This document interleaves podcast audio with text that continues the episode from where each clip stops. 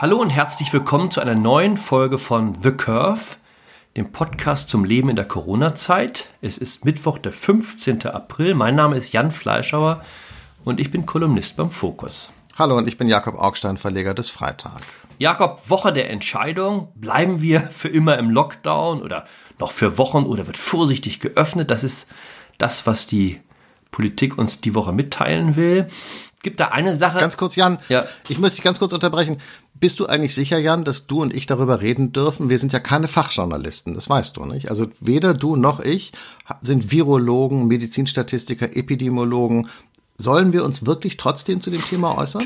Du meinst, weil die Kritik letzte Woche an der ersten Ausgabe von The Curve war, ja, hier würden ja die völlig Falschen reden. Wir würden von der Sache ja gar nichts verstehen. Wir wären ja nur Journalisten. Ja. Übrigens lustigerweise vor allem von Journalisten vorgetragene Kritik. In diesem Fall dem berühmten Medienkritiker Stefan Niggemar. Ja, ich weiß auch nicht. Sind wir befugt? Ich würde da nämlich ganz kurz gerne einhalten, weil das ist, ist doch ein echtes Learning, ja, um mal in der Sprache jetzt zu bleiben ein Learning aus dieser Corona-Krise, das wir vielleicht für die nächsten Krisen oder Themen unbedingt mitnehmen sollen. Es sollen vor allen Dingen Fachjournalisten reden über die Themen. Es hat mich ein bisschen an Christian Lindner erinnert, der bei Fridays for Future gesagt hat, das solle man doch bitte den Experten überlassen.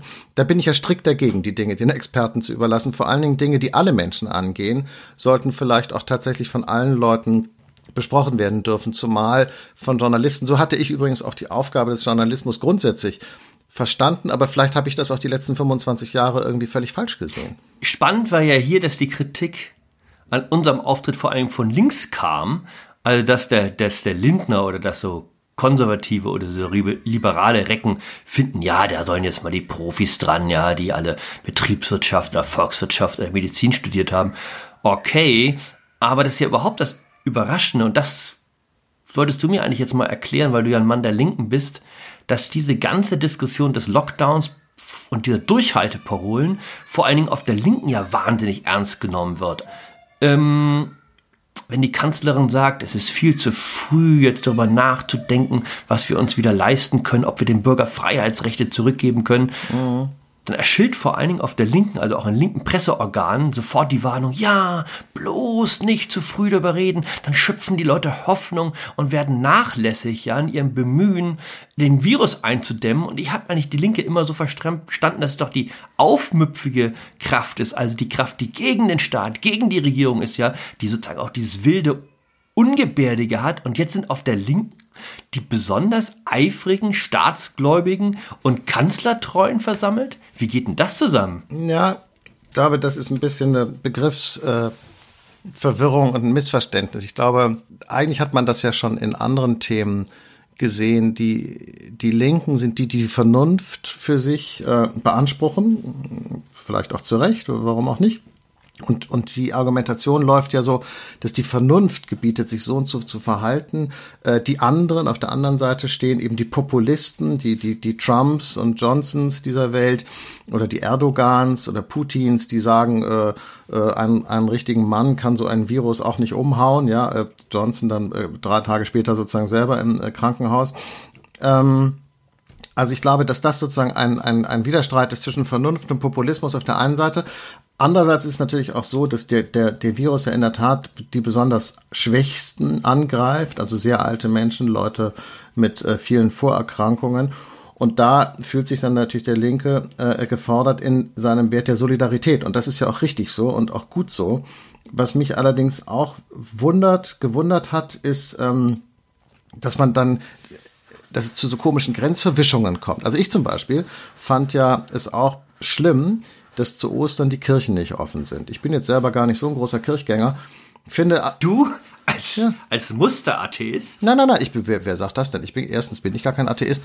Äh, dafür fehlt mir schon die philosophische Grundlage und und und Weihnachten und Ostern bin ich eben auch in der Kirche und dass ich mich plötzlich auf einer Seite finde mit Birgit Kelle, die ich wirklich für eine ganz besonders schlimme Frau halte und und und die deren äh, Auslassungen ich sonst äh, nur mit Trauer oder Wut oder Entsetzen zur Kenntnis nehme, die jetzt aber sagt. Vielleicht für alle, die Birgit Kelle nicht kennen, ja. ein Wort der Erklärung, ist eine katholische Feministin. Ja, ne? Was also auch eine tolle äh, Existenzform ist. Aber egal. Also plötzlich finde ich mich in, in Allianzen äh, wieder, in denen ich mich vorher auch noch nicht gefunden habe. Auch das ein Ergebnis der Corona-Krise. Gut, du hast das jetzt äh, erklärt, äh, also diese, diese Aufrufe äh, der Kanzlerin zu folgen mit äh, dem besonderen Gefühl der Mitmenschlichkeit äh, der Linken.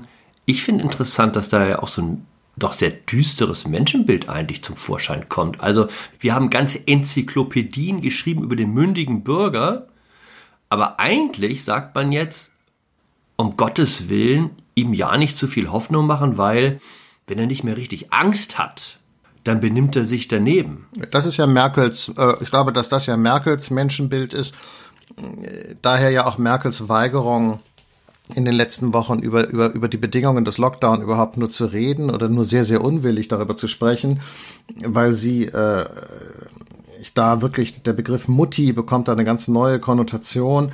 Da ist sie wirklich eine strenge Mutter, die ihren Kindern gar nichts zutraut und die im, im, am Ende nur auf, auf dunkle, auf schwarze Pädagogik setzt.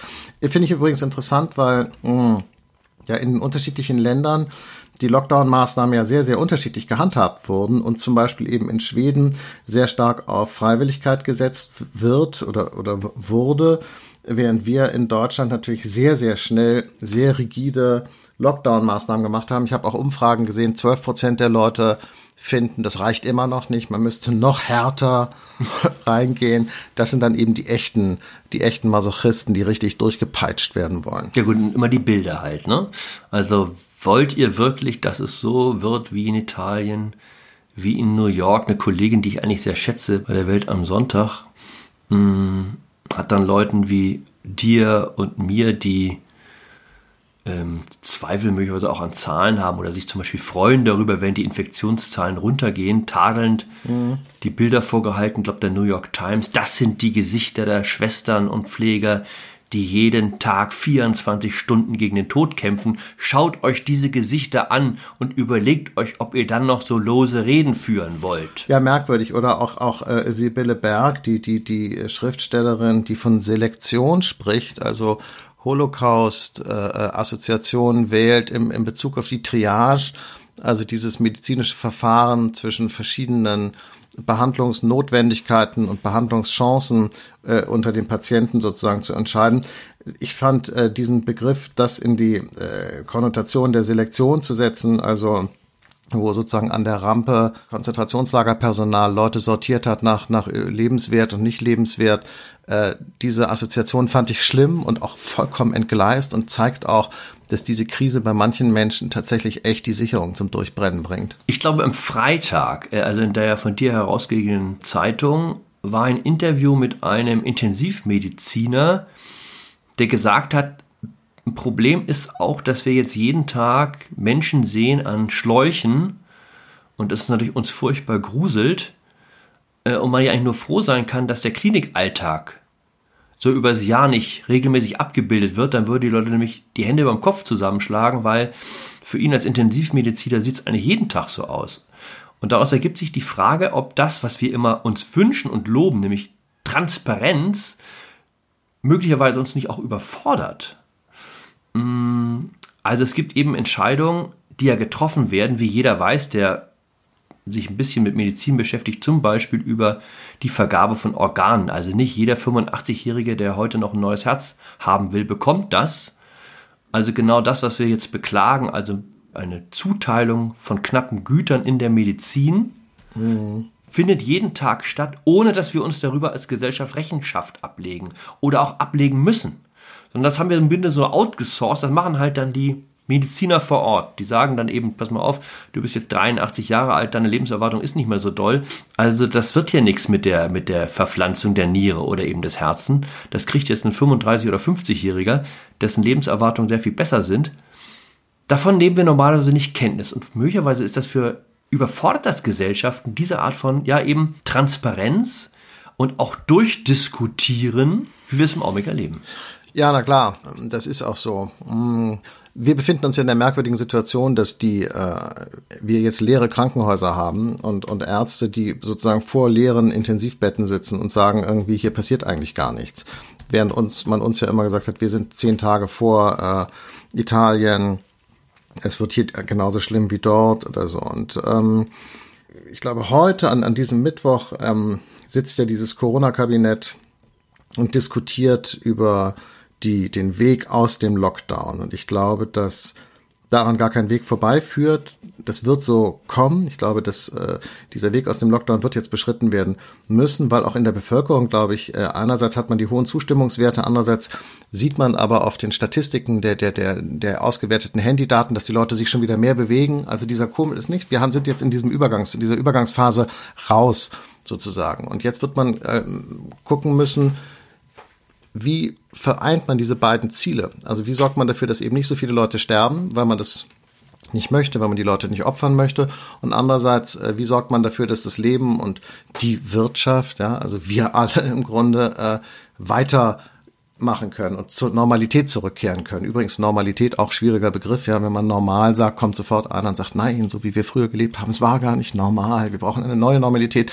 Aber ich finde, das ist jetzt echt eine Elfenbeindiskussion. Sag mal, heißt denn aber zur neuen Normalität dann auch für dich, das kannst du ja nicht ausschließen, dass die Zahlen wieder nach oben gehen, in dem Maße, wo sich Menschen wieder begegnen, zum Beispiel in die U-Bahn einsteigen, möglicherweise dann zwar mit Mundschutz, aber viel dichter wieder zusammenstehen als in den letzten drei Wochen, dass die Sterbezahlen hochgehen.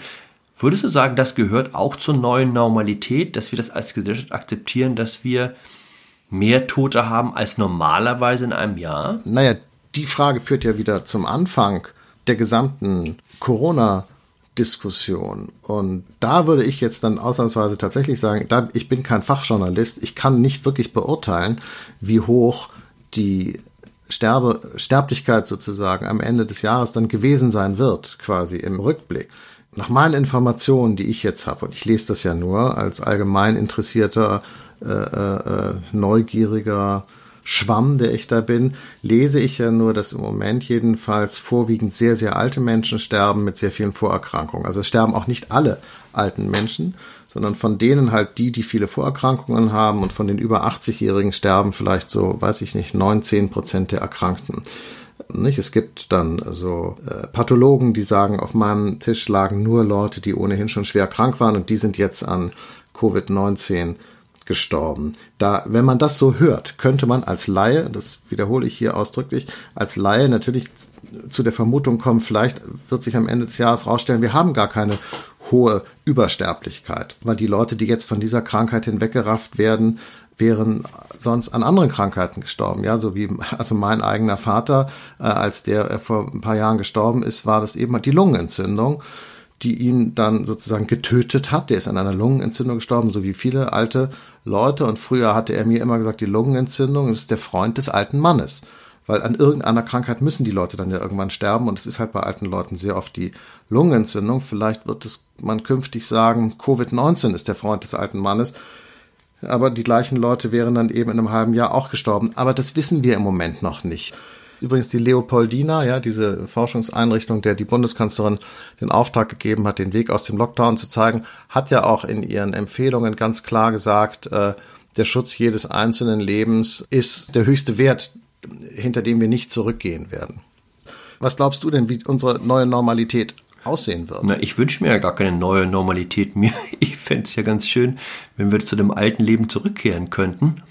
Hm, an dem hatte ich nicht viel auszusetzen. Aber es gibt, das sehe ich auch, ja große Hoffnung, dass sich was ändert, dass sich also, dass die Menschen mehr zusammenfinden, ja, dass wir in gewisser Weise auch den Ökonomismus und den Kapitalismus überwinden, so eine Art neuen, wie soll ich es nennen, sozialistischen, was sagen wir, sozialdemokratischen Volksgemeinschaft, wie ja überhaupt so bestimmte Ideen jetzt in den Vordergrund treten, also dass ähm, mit der Krise eine gewisse Läuterung der Gesellschaft einhergeht, auch dass das, das Subjekt zu sich selbst findet im Kreis der Familie, ja.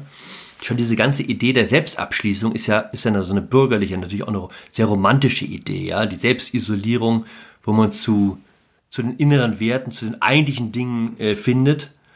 Mm, der Rückzug zu sich selbst, ja. Ja. Ich habe ja so Bilder jetzt gesehen äh, von Menschen, die sagen, wie sie diese erzwungene Zeit der Konzentration verbringen. Robert Habeck, der Anführer der Grünen, nicht mit einem Buch, gleich mit dreien. Ja, ich glaube Factfulness von diesem Roslin. Es war dann noch die Pest äh, auf dem Tisch von Camus und ein dritter Titel, den ich jetzt vergessen habe. Also das ist auch so lustig. Bei Habeck reicht ja nicht ein Buch, es müssen dann gleich drei sein. Aber es sind natürlich total bürgerliche Vorstellungen. Und die Frage ist, die ging jetzt auch an dich als Linker, ob es nicht in sehr starkem Maße natürlich abstrahiert von Leuten, die arbeiten müssen.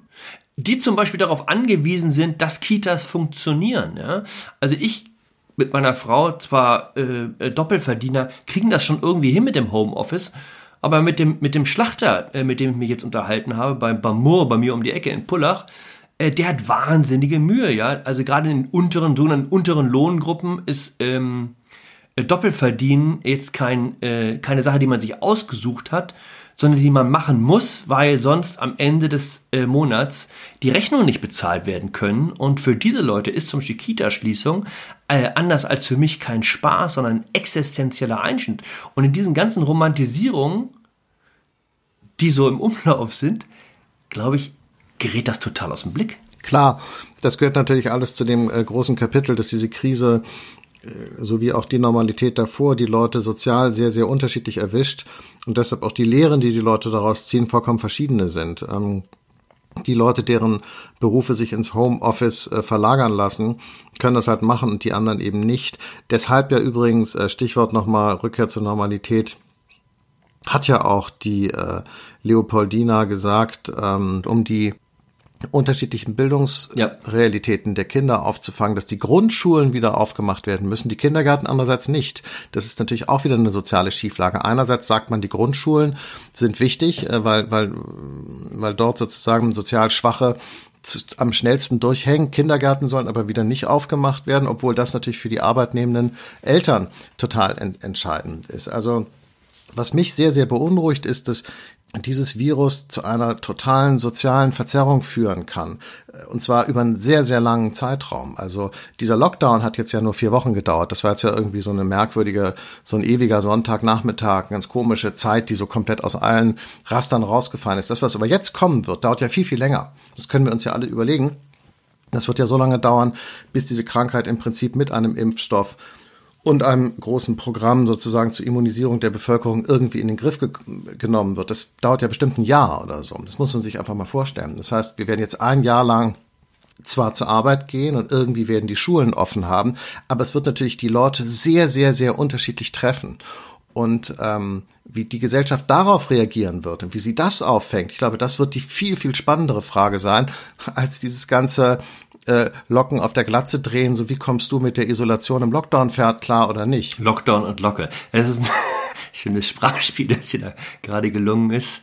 Glaubst du, dass wir dazu in der Lage sind, zu dieser Art von Selbstdisziplin jetzt über Wochen und Monate, also jedes Mal, wenn wir auf die Straße treten mit Mundschutz, äh, dass wir uns dran gewöhnen, zwei Meter Abstand zu halten vom anderen, heißt ja auch übrigens viel für Arbeitsprozesse. Äh, vielleicht am Band ist das noch einigermaßen leicht herstellbar, denn man jemals jeden zweiten äh, Arbeitsplatz gewissermaßen unbesetzt lässt. Ähm, Im Büro schon sehr viel schwieriger. Ich fällt mir im Augenblick so ein bisschen die Fantasie, ob wir, ob man nicht doch in der Tat zurück zurückfällt in gewisse Bequemlichkeiten. Glaube ich nicht. Ich glaube, dass da sehr, sehr viel möglich ist. Man sieht es ja bei den Supermärkten, wie schnell äh, solche Geschäfte äh, sich adaptieren können. Dann warten die Leute halt draußen, da steht einer an der Tür, lässt nur so und so viele Leute rein. Ähm, es gibt Plexiglasbeschränkungen für die Kassierer, dass die sich nicht so leicht anstecken. Die Sachen werden alle desinfiziert.